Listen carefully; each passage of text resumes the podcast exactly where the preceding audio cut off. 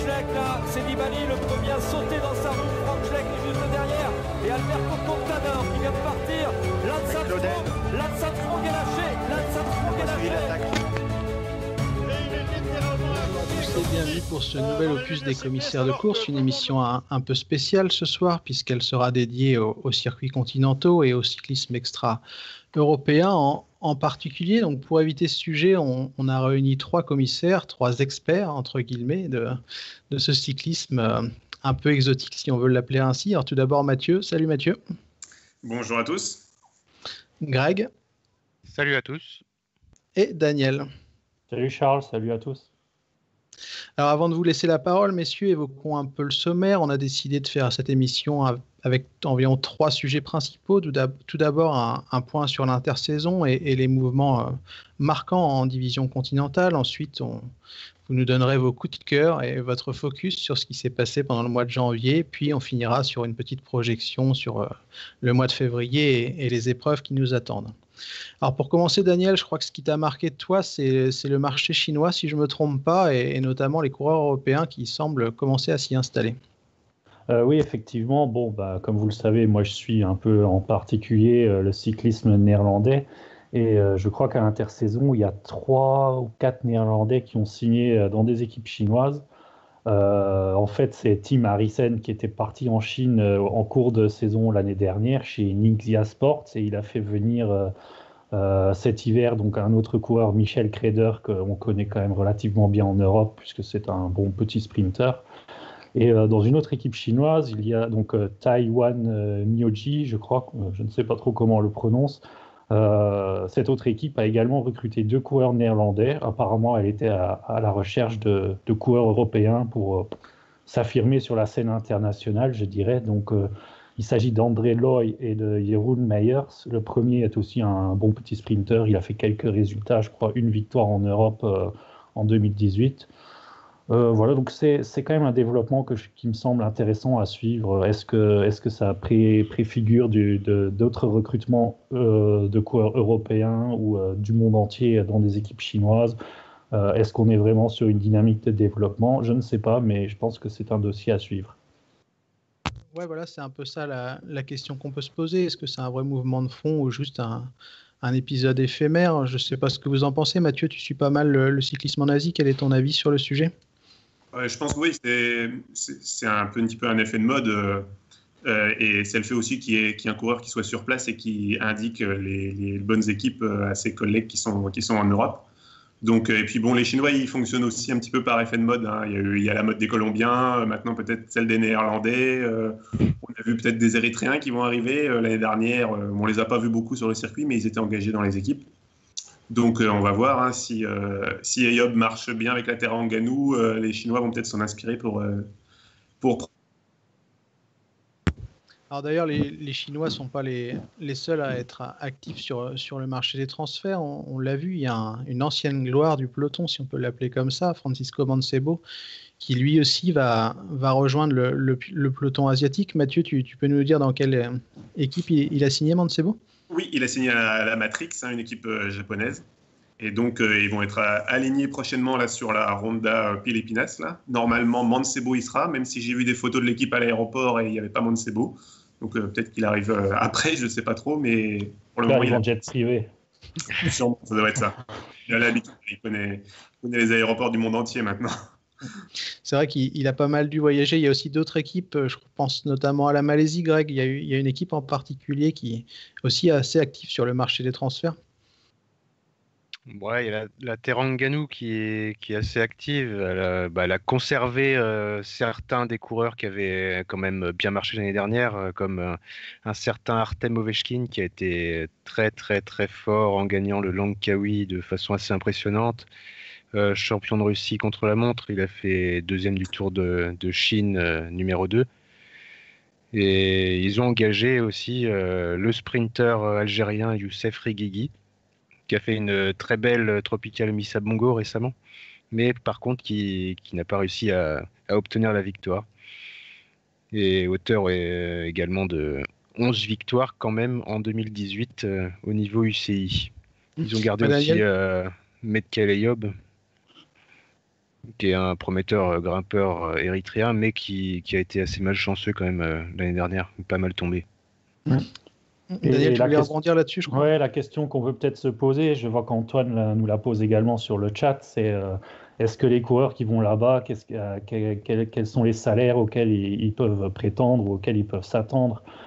Euh, bah, Personnellement, concernant le cas Michel Kreder, j'ai lu que l'équipe danoise Conti Pro Riwal Redinez euh, lui avait également proposé un contrat et qu'il a préféré aller en Chine, bon, à moitié pour des raisons personnelles, et...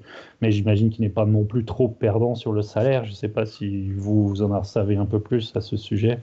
Ouais, il y a eu, enfin, moi j'ai eu une ou deux infos par rapport à, Wouter Vipert notamment, qui a, signé chez EvoPro et dont on pourra peut-être parler tout à l'heure, mais je sais qu'il a eu une offre en Chine qui était financièrement beaucoup plus intéressante que, que celle des Pro, mais que pour des raisons sportives, lui, il a décidé de, de refuser la Chine. Et Antoine, dans sa deuxième partie de question, nous parlait des motivations des coureurs. Si je voulais troller un peu, et j'aurais peut-être encore des problèmes, mais je dirais qu'il n'y a pas de passeport biologique dans certains pays, donc ça peut être une petite motivation. Oui, c'est sûr que pour des coureurs comme euh, Benjamin Dibal, par exemple, si, si, on poursuit sur la, sur la Malaisie, qui a signé lui au Team Sapura, qui s'est également énormément renforcé. Euh, peut-être que lui, il avait des offres en Europe apparemment, mais il a préféré continuer euh, donc euh, en Asie, en signant donc dans cette équipe malaisienne. Et je pense qu'au prochain tour dans Langkawi, il va y avoir une belle guerre encore. D'ailleurs, est-ce qu'il y aura une différence de niveau, à votre avis, entre le, le 10 balles de, l'Australie et le 10 balles qu'on va voir à Langkawi? Parce que c'était un peu dur, je crois, sur les Ralston Tour. On ne l'a pas vu si performant que ça, non? Euh, il y a des chances. Il y a des chances qu'il soit plus fort, je pense. Certaines choses curieuses qui nous échappent parfois sur les, niveaux de forme en fonction du continent. On évolue. Oui, Daniel, tu voulais rebondir? Ouais, non, après, pour revenir sur les motivations, mine de rien, pour un coureur, on va dire européen, rester dans une conti européenne, etc., un peu vivoter, avec un petit salaire, bon, c'est une chose, mais tu peux aussi avoir envie de découvrir euh, le reste du monde ou de t'installer même en, en Asie ou n'importe où. C'est ça, peut aussi être un choix de vie, mine de rien. Oui, oui, totalement. On, troll un peu des fois en, leur donnant des, intentions qui ne sont pas les leurs, mais c'est vrai qu'il y a des coureurs qui sont aussi tombés amoureux d'une certaine culture asiatique et qui ont décidé, comme Thomas Lebas ou, d'autres, de, s'y installer et qui sont très heureux, je crois, de, vivre en Asie, quel que soit le, pays où ils résident. Alors, il y a eu des, mouvements non seulement côté coureur, mais aussi côté équipe. On a des, nouvelles structures qui, ont vu le jour, notamment euh, la formation d'un ancien coureur qui a eu les, mêmes petits soucis que Paco Mancebo dans, dans un passé assez lointain, c'est Floyd Landis. Greg, qu'est-ce que tu peux nous dire sur, sur cette nouvelle structure qui, qui a vu le jour? Euh, L'équipe de, Floyd Landis, en fait, euh, elle est née euh, grâce à l'argent gagné par ce même Floyd Landis à son procès contre Lance Armstrong. Il a voulu il a voulu euh, lancer euh, les, nouveaux espoirs américains. Bon, après, il s'avère qu'au final, il a dû être soutenu plutôt par le Canada et l'équipe euh, à licence canadienne. Et les espoirs se trouvent côté canadien, du coup, avec deux coureurs nés en l'an 2000. Et l'équipe a, un certain Sergei Tvetkov dans ses rangs qui sera un gros leader pour le circuit US et éventuellement quelques wildcards qu'il pourrait avoir euh, ailleurs, en Asie, en Europe de l'Est. Mm. Ouais, l'équipe nous a confirmé qu'elle devrait faire Taïwan, le Langkawi et quelques épreuves en Chine et au Japon, si je ne me trompe pas. Je voulais mm-hmm. juste rester un, instant avec vous sur Dvetkov. il a quand même réussi une très belle saison 2018. Est-ce que ça vous a étonné au final de voir qu'il n'a pas trouvé d'équipe Conti Pro dans, dans laquelle signer, qu'il n'y ait pas vraiment eu d'offre à ce niveau-là? En un sens, oui, moi ça m'a un peu étonné, mais euh, puisque comme tu le dis, il a fait, c'est quand même un coureur assez, assez sûr, assez, assez régulier. Après, euh, dans, dans, un autre sens, ça m'a pas trop surpris non plus, puisqu'on voit que les places sont chères. C'est un coureur euh, qui a déjà un certain âge, il a plus de 30 ans, je crois. c'est un pays qui n'est pas forcément très porteur pour les, pour les sponsors, etc. Lui, il est fixé en Amérique depuis pas mal d'années. Donc, d'un point de vue marketing ou sponsoring, c'est pas forcément une évidence de recruter ce coureur-là non plus. Je pense que sa renommée est sur le circuit américain, donc finalement, c'est un peu logique qu'il y reste. D'ailleurs, il y a un autre coureur, ça m'a aussi surpris. Greg, tu suis pas mal, toi, le, circuit America Tour, c'est Travis McCabe. C'est un coureur qui a gagné sur le Tour de l'Utah ou le Colorado, je crois, la saison passée. Et j'étais aussi étonné de ne pas le voir euh, dans une équipe un peu plus huppée, si je peux dire. Ouais, je pense qu'il a été euh, victime de l'arrêt de, son équipe, euh, enfin l'arrêt, la fusion en fait de son équipe. Et du coup, il n'a pas réussi vraiment à, trouver une, grosse structure. C'est super étonnant, moi, je, je trouve, et c'est un peu euh, ce qui. C'est un peu en parallèle avec l'état de santé du cyclisme américain en général. Euh, surtout, euh, surtout bah, à l'intérieur de ses frontières. Mais c'est vrai que c'est vrai que je pensais vraiment qu'il allait réussir à trouver une structure Conti Pro, voire même en Europe. Ouais, pareil, j'étais assez étonné de ne pas le voir euh, atterrir en Europe ou au moins continuer avec la structure rallye en, Conti Pro. Alors, il y a une autre équipe qui a vu le jour et qui a fait parler d'elle parce qu'elle a quand même euh, pas mal de coureurs, dont certains anciens euh, coureurs du, World Tour. C'est Evo Pro, Mathieu. Est-ce que tu peux nous, nous, en, nous en toucher un mot, pardon? Oui, EvoPro, c'est une structure donc irlandaise hein, qui est arrivée donc là cette saison et qui a fait un gros, gros, gros recrutement avec des coureurs, certains que je suivais parce qu'ils étaient très présents sur l'Asia Tour, comme euh, Whitehouse, par exemple, hein, qui a été débauché de chez Interpro euh, un peu violemment, apparemment. D'ailleurs, il a pas mal critiqué l'équipe dans des articles euh, récemment. Et. On a perdu Mathieu momentanément, qui a des petits soucis de connexion. Il y a eu aussi d'autres coureurs. Il y a Daniel Alafachi, je crois aussi, qui est. Oui, il y a pas mal de coureurs qui ont, quand même une certaine renommée, comme Alafachi, Zupa et surtout Whippert. On peut peut-être également euh, souligner Shane Archibald qui est pas mal au sprint ou pour lancer les sprints. En tout cas, c'est un, peu un assemblage euh, de toutes les nationalités, de tous les types de coureurs. Et euh, bon, l'impression que ça me donne, c'est que c'est un peu une équipe de transition pour rebondir en, attendant des jours meilleurs. dans, une équipe vraiment pro. Enfin, je, ne sais pas si au sein de cette équipe, ils sont vraiment pro ou s'ils sont un peu payés comme, ils peuvent, mais, mais bon. Bah ouais, ouais, c'est vrai qu'on ne sait pas trop comment ça se passe, mais pour ceux qui connaissent un peu le, droit du travail irlandais, on imagine qu'ils n'ont pas les meilleures conditions du, monde non plus. Mais bref, c'est pas vraiment le sujet.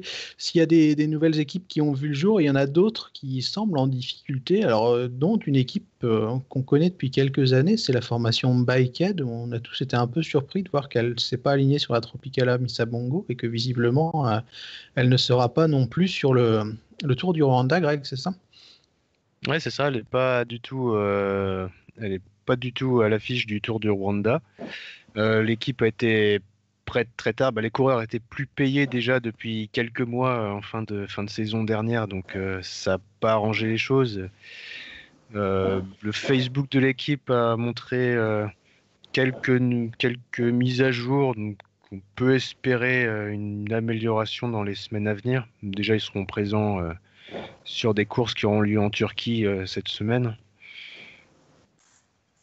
Ce sera intéressant de voir s'ils y sont, oui, effectivement. Oui, Daniel, excuse-moi, je t'ai coupé juste avant de te, relancer. En plus, si je ne me trompe pas, les, les coureurs kenyans touchent à peu près 400 euros par mois, donc euh, ce pas des salaires élevés. J'imagine que les, les, difficultés financières pardon, sont très très fortes pour qu'on ne puisse pas payer ce, ce type de salaire, non? Ils étaient au challenge de Mallorca, les... ils étaient au challenge de, Mallorca quand même, les bikeheads mais que avec les, que avec les Européens, qu'avec les Allemands et les Néerlandais qu'ils ont. Ouais, ben sur Twitter, par exemple, ils n'ont pas donné signe de vie, pardon, depuis novembre euh, dernier, ce qui commence à dater un peu. Personnellement, je leur ai mis un message, pas de réponse. Euh, ils, ils, ont l'air de zapper les courses africaines alors que c'est un peu leur euh, cœur de métier. Il faut savoir que c'est une équipe euh, donc européenne, allemande même, un peu associative, un peu caritative. Je ne sais pas trop comment le décrire, mais en tout cas, ils ont la vocation à, à développer, je pense, le cyclisme dans, dans les pays un peu exotiques. voilà, et au lieu de les retrouver en Afrique, on les retrouve sur les courses espagnoles, bon, qui ne sont pas, où, où, ils ne sont pas forcément capables de faire de gros résultats. Là, bah, disons que j'ai hâte de les voir s'aligner sur les, sur les prochaines courses en Turquie et voir un peu ce qu'il en est réellement. Alors, puisque tu parles de course, c'est l'occasion de faire la transition vers la, deuxième partie de l'émission, c'est-à-dire le, retour sur le, le, mois de compétition qui s'est écoulé. Alors, pour vous lancer sur le sujet, j'avais trouvé une thématique qui me paraissait un, peu, enfin, assez intéressante. C'était le, cyclisme érythréen. Est-ce qu'on assiste à l'avènement d'une nouvelle génération qui sera peut-être un peu plus compétitive que, que celle des Daniel Teclé-Manod, des Nathanael Beran, etc. Quel est votre avis sur le sujet? Euh, bah, je, vais, repartir puisque c'était un peu mon, petit péché mignon. C'est vrai qu'on euh, a l'habitude déjà de voir quelques coureurs érythréens dans les pelotons professionnels, mais bon, ils ne sont jamais vraiment sortis du lot. Euh, là, ces dernières semaines, on a quand même vu une, à quel point, on va dire, les, jeunes coureurs érythréens sont, prometteurs ou impressionnants, j'ai presque envie de dire même s'il faut euh, rester euh, mesuré, puisque ça, reste des petites courses comme la Tropicale Amissa Bongo. En tout cas, il y a le jeune euh, Binyamin Girmé Hailou qui, qui est né en 2000, qui a remporté une étape face aux, équipes françaises. il y a un autre jeune qui, a priori, est né en 99, Enoch Mulubran, qui, qui, enchaîne également les top 10. Euh, un autre coureur, Sirac Tesfom, qu'on a vu remporter, je crois, les Jeux africains, si je ne m'abuse, euh, en fin 2018, qui a terminé à quelle place au général je, Cinquième, cinquième, grâce aux bonifications.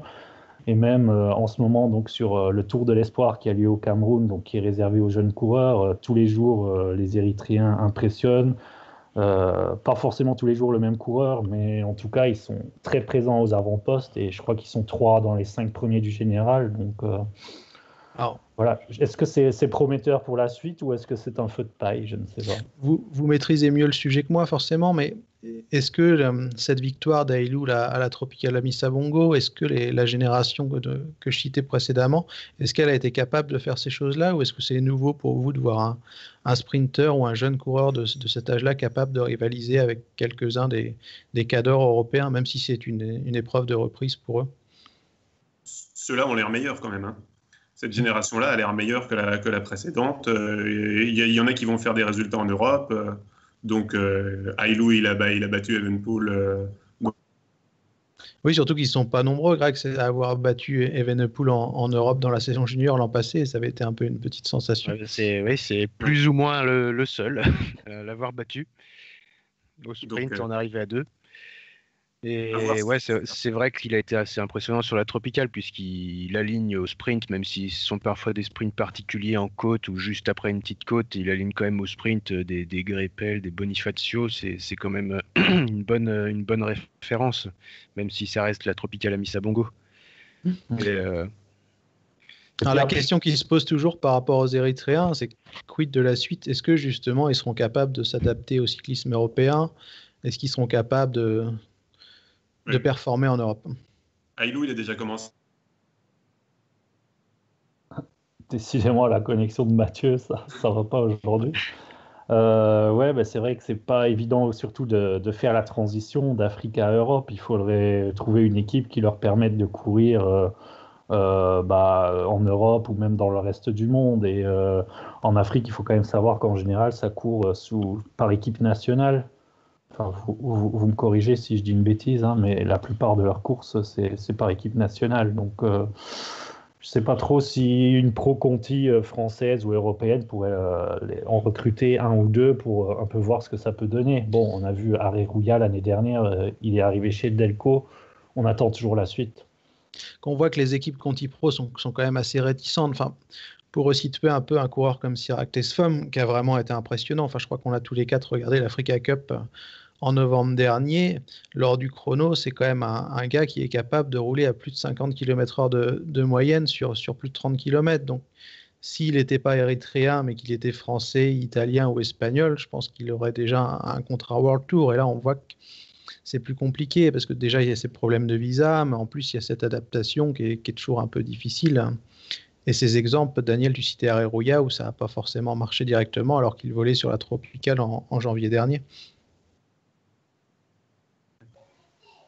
On va voir ce que ça va donner. Areruya, bon, il, a, il a pris six mois là, à s'adapter au cyclisme européen. On va voir euh, ce que ça va donner sur la suite. Bon, moi, ce que j'espère, c'est que l'équipe d'Érythrée sera sur le tour de. Tour de l'avenir Oui, sur le tour de l'avenir. Et là, là, on verra peut-être un petit peu mieux. Ils seront peut-être un petit peu mieux que les Rwandais l'année dernière. Parce que les Rwandais l'année dernière, bon, sur le tour de l'avenir, c'était pas terrible pour eux, vu que c'était juste après le tour du Rwanda. Enfin, c'était pas les bonnes conditions pour eux. Donc là, elle est sur le tour de. Ouais, c'était une catastrophe. Pour se resituer, si je ne me trompe pas, l'équipe euh, qui remporte le Tour de l'Espoir est qualifiée automatiquement sur le Tour de l'Avenir, c'est bien ça? Oui, c'est bien ça. Ouais, c'est ça. Donc les Érythréens, normalement, ils y seront, enfin, sauf si les Portugais, euh, les Portugais les battent, mais apparemment, là, ça a l'air quand même d'être bien engagé pour que ce soit l'Érythrée qui aille sur le Tour de l'Avenir. Donc ça, ça va être intéressant. Ça va, être ça va être intéressant à suivre, en effet. Alors, puisque l'émission avance, on en est déjà un peu plus d'une vingtaine de minutes. On va changer de continent, on va aller en, Amérique du Sud, Greg, où je crois que c'est tu as pointé un coureur vénézuélien, Luis Olar, qui t'a marqué le, mois dernier. Ouais, c'est ça. Luis Olar, qui bah, il est plus espoir pour quelques jours en fait, euh, mais il a 22 ans quand même, mais euh, il va rejoindre la formation Matrix euh, avec un certain Paco Mancebo. Mais il a fait un superbe tour de, la Vuelta al Táchira il a fait 5 podiums et il n'était pas loin du tout de, faire un gros classement général. Il a juste explosé sur la toute dernière étape, euh, l'arrivée au sommet, battu par un certain euh, Jimmy Brisseno qui a fait exploser tout le monde, monsieur euh, plus de 60% d'hématocrite, pour ceux qui le connaissent. Mais ouais, il, a, il, a, explosé juste sur la dernière étape. Sinon, il a été assez impressionnant, euh, que ce soit dans les sprints, dans les arrivées en côte ou en montagne, pas trop difficile. Et ouais, ce serait intéressant de voir ce qu'il pourra donner sur le circuit japonais ou asiatique en général. Pourrait peut-être avoir quelques bouquets, même si c'est vrai que c'est un coureur qui est surtout connu pour ses, ses accessites que pour ses victoires, mais il pourrait quand même faire une belle saison. Est-ce que c'est, enfin la question va, paraître un peu bizarre, mais est-ce que c'est un coureur, parce qu'on connaît tous les soucis qu'il y a en Amérique du Sud, est-ce que c'est un coureur qui te paraît crédible, Greg? Bah, J'ai pas forcément de, de preuves du contraire, donc euh, dans le doute, euh, dans le doute, je, ferai confiance. C'est vrai que les coureurs qui sont moins crédibles, on va dire, seraient plus les, coureurs qui approchent, voire qui ont dépassé la trentaine et qui s'illustrent euh, essentiellement en montagne. Cela souvent assez douteux. Mais c'est vrai qu'au niveau des espoirs, pour l'instant, on n'a pas forcément beaucoup de casseroles et bah, dans le doute, on va leur faire confiance. Ce qui serait une bonne chose si une nouvelle génération en Amérique du Sud, euh, un peu comme en Iran, prenait la, relève. surtout les dernières, ces dernières années, euh, les coureurs qui, qui, commettaient des faux pas ont pris des sanctions assez lourdes, si je ne m'abuse. Ouais, et des peines de 4 ans euh, dès, la, dès le premier contrôle positif. Certains ont pris même plus cher. Ça peut, être, ça peut être 8 ans en deuxième, deuxième contrôle positif. Donc c'est, ça peut dissuader un peu, même si certains euh, font du vélo pour euh, essayer de nourrir toute la famille, mais ça peut quand même dissuader on a l'impression que l'UCI a quand même envie depuis un, an ou deux de, siffler la fin de la récré. je ne sais plus combien il y a eu de, contrôles positifs sur la Vuelta Costa Rica l'an dernier, mais c'était assez impressionnant. Il me semble que les, trois quarts du top 10 euh, s'étaient fait choper par la patrouille. Non? Il y avait au moins deux équipes complètes qui avaient été contrôlées positives. Euh, dont une équipe qui avait mis bah, la qui avait mis 4 euh, ou 5 coureurs dans le top 10, donc ça faisait déjà tout ça en moins. Et le, ouais, c'est vrai que les résultats définitifs de cette course sont connus euh, souvent plusieurs mois après. Alors on avait prévu par la suite un, un petit, enfin un petit coup de projecteur sur le cyclisme, le cyclisme dans les Philippines, mais je crois que la, connexion de Mathieu euh, fait des siennes ce soir. Si tu es là, Mathieu, ouais. Oui, oui, alors le, cyclisme philippin, on peut s'y intéresser parce que c'est un cyclisme qui est très dynamique avec beaucoup de courses euh, qui sont non UCI. Donc la Ronda Filipinas, là par exemple, qui vient de passer UCI cette année, c'est une course qu'on présentera tout à l'heure. Euh, donc c'est une course qui est déjà très très populaire. Hein. Si vous regardez le nombre de fans sur Facebook, il doit être à 160 000. C'est-à-dire c'est plus que Paris-Nice par exemple. Donc euh, c'est des courses qui ont, beaucoup de fans et qui sont très très suivies. Et les coureurs locaux sont des véritables stars hein. sur, euh, sur Facebook. les, coureurs locaux, leurs pages sont likées à, fond et ils sont vraiment très très connu dans le pays. C'est vraiment une course qui sera télévisée en plus, si je ne me trompe pas, il me semble avoir vu ça, non? Il y aura un live sur Facebook, il me semble, sur le Facebook de, la course. Oui. Oui, c'est ça. La course sera, sera, retransmise en direct et ils sont très actifs sur les réseaux sociaux et c'est vraiment un cycliste qui est appelé à se développer. Bon, alors là, on a aussi quelques doutes hein, sur, euh, sur certains coureurs hein, parce que l'année dernière, autour des Philippines, justement, il y a un coureur qui est sorti de nulle part et qui a explosé tout le monde. Euh, sur des étapes plates peu, en plus, euh, et qui a, mis tout le, qui a mis tout le peloton dans le rouge et qui a, qui a gagné avec une avance euh, notable. Bon, c'était un petit peu louche quand même. Mais bon, voilà. Mais en tout cas, c'est, le cyclisme est très populaire aux Philippines et c'est peut-être le nouveau pays euh, qui va faire parler de lui dans les années à venir, s'ils arrivent à faire un peu le ménage. Et quels sont les coureurs à suivre justement sur cette ronda? Philippinas, c'est bien ça, Mathieu? Ah, on, a, on a reperdu Mathieu, mais, mais c'est pas très grave. Donc, on aura une startiste assez consistante. Je crois que vous avez regardé euh, également la liste des partants, Mathieu. Oui, c'était de retour parmi nous. Oui, oui, je suis revenu. Oui, oui, on a une startlist pas mal avec Ovechkin, par exemple, euh, comme, euh, comme, comme épouvantail un petit peu pour tester les, les, coureurs locaux, qui sera en préparation du, du Lankawi, bien entendu. On aura Mancebo, donc Toribio aussi à la Matrix, Olar, dont on a parlé tout à l'heure, et puis donc pour les Philippins. Donc, ce pas des coureurs qui sont euh, très, très connus, mais on a les frères euh, El Carino. Donc, il y en a un, des deux qui avait brillé sur le Tour des Philippines l'année dernière, dont je parlais, c'est celui dont je parlais tout à l'heure. Il y a aussi, euh, donc, que je recherche son nom. Il y a peut-être Marcello Felipe ou Marc Galedo aussi, l'ancien multiple champion national. mais Galedo, il est pas sur le Tour des Philippines. Il n'est pas là. Non, il n'est pas là cette année. Je ne sais pas pourquoi d'ailleurs. Son équipe est là, mais elle n'est pas enregistrée à l'UCI comme équipe continentale pour le moment. Et lui-même n'est pas là. Mais il y a Marcelo Felipe, Rustom Lims, Georges Conner, ses, coéquipiers, Dominique Pérez, ses, coéquipiers qu'on connaît un peu. Donc, celui que je voulais citer, que je cherchais, c'est euh, Navarra, qui avait été à la dimension data continentale il y a deux ans. ouais, un, grimpeur. Un grimpeur philippin, oui, qu'on n'avait pas beaucoup vu euh, avec la dimension data continentale, mais qui avait été euh, sous contrat avec eux il y, a, il y a deux ans, à peu près. Et il y a aussi quelqu'un qui est assez connu et assez populaire sur le forum. Ah, on ne saura pas le nom du, du coureur populaire. on vous, on vous invite donc à aller faire un tour sur le forum du coup pour le découvrir. Peut-être. Mais s'il y a des images, ça sera sympa à suivre. Alors Mathieu, si on t'a retrouvé, quel est le nom de ce coureur populaire qui est C'est Edgar Nieto. Edgar Nieto.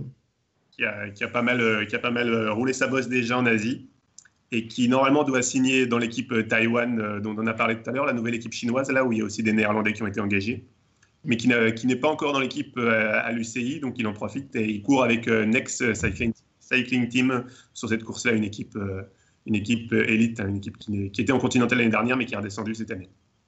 Alors, pour conclure sur cette ronda Philippinas, Mathieu, pour ceux qui voudraient suivre la course justement sur le Facebook de l'épreuve, vers quelle heure ont lieu les arrivées. J'espère que je te pose pas une colle, une colle parce que j'ai, on n'a pas préparé ça à l'avance. Oui, euh, j'ai pas entendu ta question du coup. À, quelle heure à peu près pour ceux qui voudraient suivre la course, on, aura les arrivées? Ah, Ça va être le matin tôt. Euh, je ne sais pas les horaires des étapes, mais à mon avis vers, euh, vers 7h du matin par là, 7-8 h du matin. D'accord, donc, avis aux, plus passionnés, rendez-vous à 7h du matin avant d'aller au boulot. Ça sera parfait avec les croissants et le café. Alors bref, ça nous, ça nous permet une transition parfaite pour euh, la dernière partie de l'émission, c'est-à-dire une projection sur ce qui nous attend hors Europe pour, euh, pour le mois de février. On va pouvoir commencer peut-être avec l'Afrique. Et Daniel, tu voulais nous évoquer le Tour du Rwanda, je crois? Oui, effectivement. Donc le Tour du Rwanda qui commence à être un, rendez-vous euh, assez traditionnel et assez apprécié avec des étapes euh, parfois un petit, peu, un petit peu difficiles, et notamment une arrivée sur le mur de, de Kigali, où il y a toujours un, public euh, dingue. Euh, donc voilà, il me semble que ça a été un peu décalé euh, dans le calendrier cette année. Là, ouais, ouais, c'est la première fois que, que la course passe en 2-1, si je ne me trompe pas. Et l'année dernière, elle avait lieu, enfin, je parle, je parle sous votre contrôle, elle avait lieu au mois d'octobre ou novembre, je crois. cette année, c'est bien décalé, fin, enfin, à cheval entre février et mars. Mais c'est vrai que enfin, cette course, juste pour rebondir rapidement, à ce mur de Kigali, enfin, moi, ça me fout les frissons. Quoi. On a cette foule immense qui encourage à à fond ses coureurs. C'est vraiment, vraiment impressionnant. Quoi. Je ne sais pas si elle sera télévisée cette année, mais moi j'attends ça avec, euh, avec impatience en tout cas. L'année dernière, on avait une retransmission. Hein. Ah ouais? On avait des. Eh ben, on croise les doigts pour qu'ils aient une connexion au moins aussi bonne que la tienne.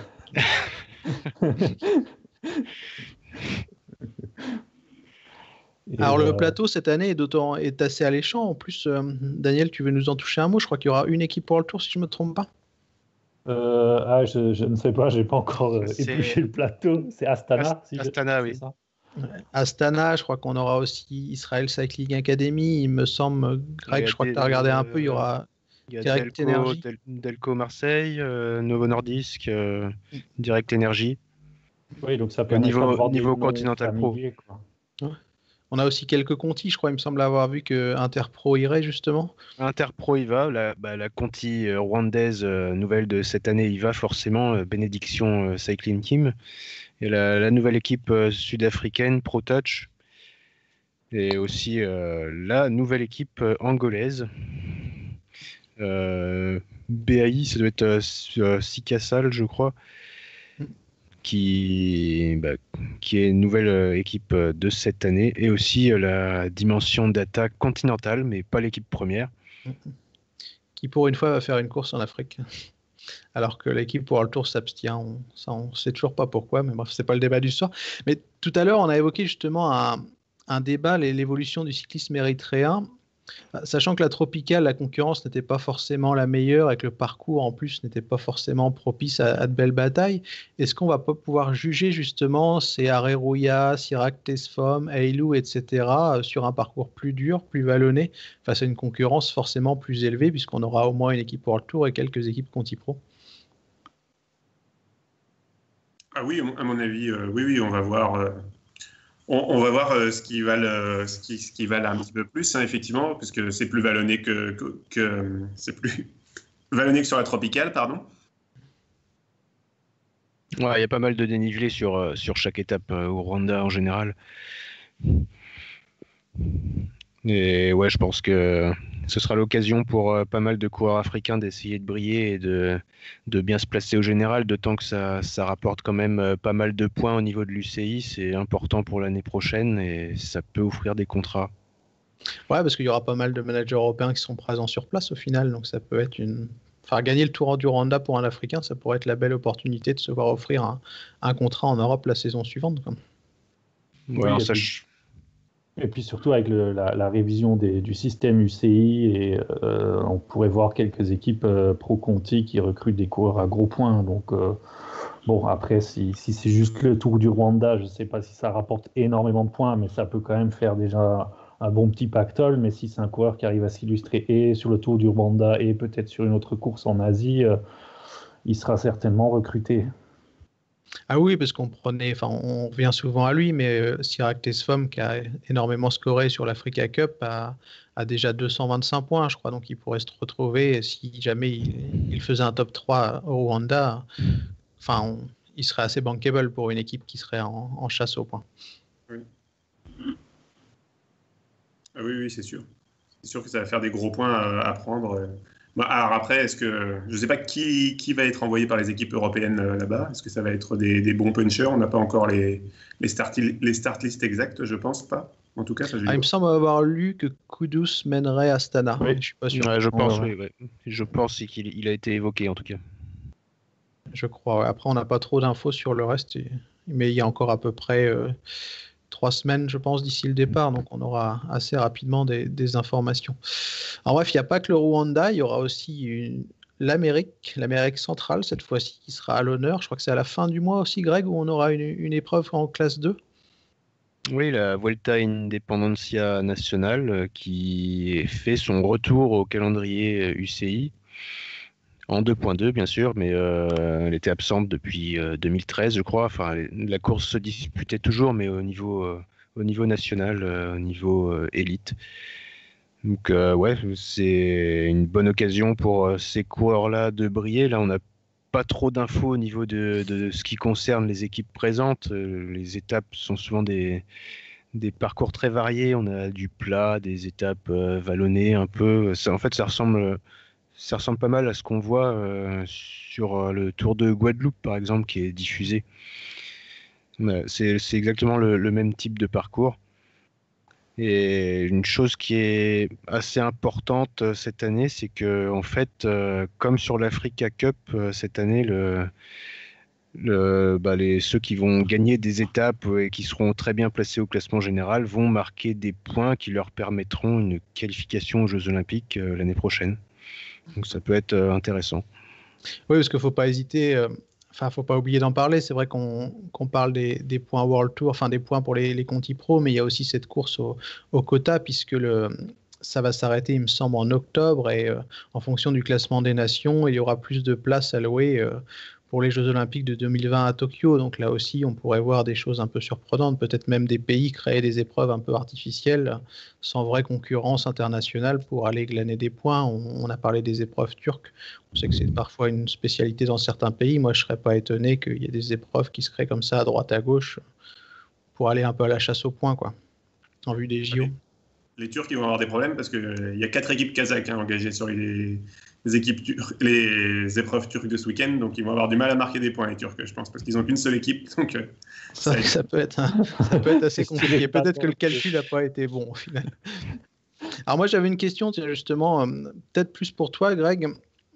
On peut se poser la question, qu'est-ce qu'une classe 2 en Amérique centrale? Enfin, Est-ce que ça vaut une classe 2 en Europe, une classe 2 en Asie, ou plus une course élite?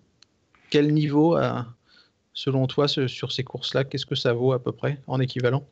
Bah, c'est assez disparate hein, comme euh, niveau. En fait, euh, ces courses-là en Amérique du Sud euh, ou centrale, il y, a quand même quelques courses où ça roule assez vite, où ça pourrait se rapprocher des, points 2 européennes, voire même parfois des points 1, mais mais euh, essentiellement, la plupart d'entre elles, c'est vraiment des courses avec euh, une toute petite organisation, des, moyennes assez faibles, euh, en dessous des 40 km/h même sur le plat.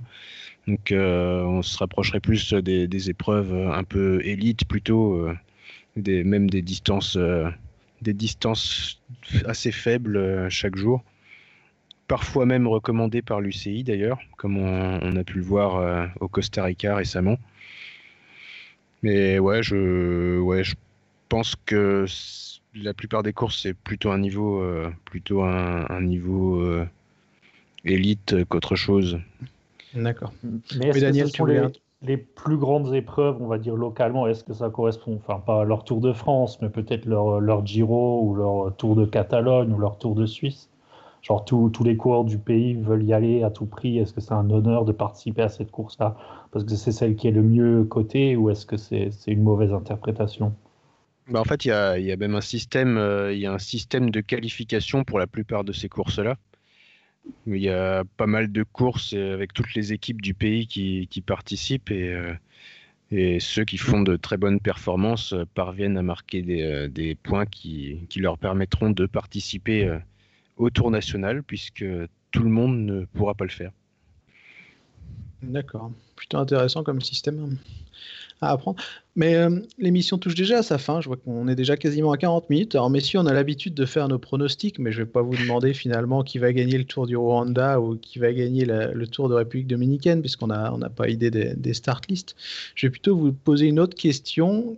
Quelle sera, à votre avis, allez, disons, les, la, enfin, la révélation euh, des circuits continentaux cette année? Un coureur qui sort d'un peu nulle part et qui va bluffer tout le monde. Alors pour donner un peu de difficulté, on ne peut pas citer un Mancebo ou un coureur qui a, passé la trentaine. Hein, c'est pas facile. moi, je pense que Youssef Reigi va remporter allez, 5 euh, ou 6 victoires sur, sur l'Asia Tour. Bon, c'est pas vraiment une énorme surprise, mais euh, je vois bien, je vois bien euh, bien scorer euh, avec la Teranganou. Il, y a une il a une grosse équipe pour l'Asia Tour, bien organisée. Donc je pense qu'il va scorer et qu'il va. Du coup, il reviendra en Conti Pro l'année prochaine, j'espère en tout cas pour lui. Et toi qui suis vraiment bien l'Asia Tour, Mathieu, si tu, devais, si tu devais nous donner un nom d'une petite pépite, un jeune asiatique qui pourrait montrer le bout de son nez, tu dirais qui? Ah, excuse-moi, j'ai pas entendu la question parce que ça a coupé encore. Si tu devais nous donner le nom d'un jeune coureur asiatique, vraiment un jeune qui pourrait s'illustrer ou pointer le bout de son nez cette année, quel nom te viendrait à l'esprit? Alors, euh, il faut que je retrouve son nom parce que c'est un nom très compliqué vu qu'il est thaïlandais. Euh, il on va te laisser chercher si tu veux. On va enchaîner avec Daniel qui va pouvoir nous donner sa, sa révélation de l'année. Ouais, ouais. Bon, y a, moi, je, vais aller rester en Europe. C'est pas hyper exotique, mais c'est en Biélorussie, au Minsk Cycling Club. Il y a euh, euh, Stanislas Bascu ou Bauku, je ne sais pas trop, et, aussi euh, Yoeni Karaliok, qui me semble tous les deux pas mal, plutôt profil un peu sprinter. Donc, euh, bon, ça dépend un peu des courses où ils seront alignés, mais ça peut scorer. Et toi, Greg, je vois que tu es en pleine recherche en même temps. Je vous ai pris un peu de cours, désolé. Pour être honnête, j'avais pas du tout dit ça au début de l'émission. non, bah là, on l'a déjà évoqué. Euh, Binyam je pense qu'il va être euh, embauché par euh, une équipe d'ici peu de temps et qui continuera de, briller, y compris hors d'Afrique. Et je, surveillerai du coin de l'œil euh, le Sud-Africain euh, Rohan euh, Duploy ou Duploy, je ne sais pas du tout comment ça se prononce, que je ne connaissais pas du tout et qui a fait une, assez belle tropicale à Missabongo. C'est lui qui a fait top 10 à la tropicale, non? Ouais. Ouais, Dans le top 10, la plupart, enfin la plupart des étapes au sprint et qui a maintenu le top 10 au général. Alors avant que, que Mathieu nous, nous, donne le nom, on a Max, notre présentateur habituel, qui nous troll sur le, sur le chat, qui dit comment ça, un mythe s'effondre, Mathieu ne connaît pas les coureurs par cœur. oui, désolé, mais j'ai... Ah. C'est compliqué. Et en plus, j'ai mon, Skype qui n'arrête pas de couper. Donc... Euh, donc non, mais oui, j'ai eu un petit. Et je voulais pas écorcher son nom en plus. Hein. Donc c'est euh, un coureur, le, coureur, un coureur qui est assez connu. Enfin, pour ceux qui suivent, il a 19 ans. Donc il est de la Thailand Continental Cycling Academy. Hein. C'est un coéquipier d'Araya euh, Fonsavat. Donc il s'appelle euh, Tanakan Sheyazombat. Donc il a remporté une étape l'année dernière sur le Tour de Singarak. Donc je pense que cette année il va encore scorer. C'est un grimpeur. Donc il est très jeune. Donc je pense qu'on va encore le voir cette année. J'espère en tout cas eh bien, merci, messieurs. Je pense qu'il est, il est, temps de conclure. Alors, moi, je vais donner aussi un nom parce que j'aime ça également. Je vais forcément dire ma, ma petite euh, lubie du moment, Sirac Tesfam, qui je pense va faire son top 5 sur la tropicale et risque d'enchaîner les, les, belles performances sur les courses du circuit européen. Et je serai prêt à parier qu'on le verra en Europe à, à partir tu penses qu'il trouvera un contrat? Je pense qu'il trouvera un contrat et qu'on le verra à partir du mois d'août. Peut-être en Europe, on, verra bien. Eh bien. Écoutez, j'espère que vous avez pris plaisir à nous, écouter. On est désolé pour les petits problèmes de son. Ça sera résolu la prochaine fois, il n'y a pas de souci, euh, de souci. Alors, si cette émission vous a plu, on a prévu d'en faire une dans le même style environ tous les mois pour faire un petit point sur le, le cyclisme hors d'Europe et montrer que finalement, il n'y a pas que le World Tour et, et les courses en France et en Belgique, contrairement à ce que certains voudraient prétendre. Donc, euh, merci de nous, avoir écoutés. Je vois Daniel qui rigole, je ne sais pas pourquoi d'ailleurs. c'est toujours assez curieux. Peut-être c'est par rapport au ventes nul, on ne sait pas. Enfin bref, on va arrêter les private jokes et on va vous souhaiter une bonne soirée et, et on vous remercie de nous avoir suivis. Au revoir. Salut. Ciao, ciao. Salut à tous.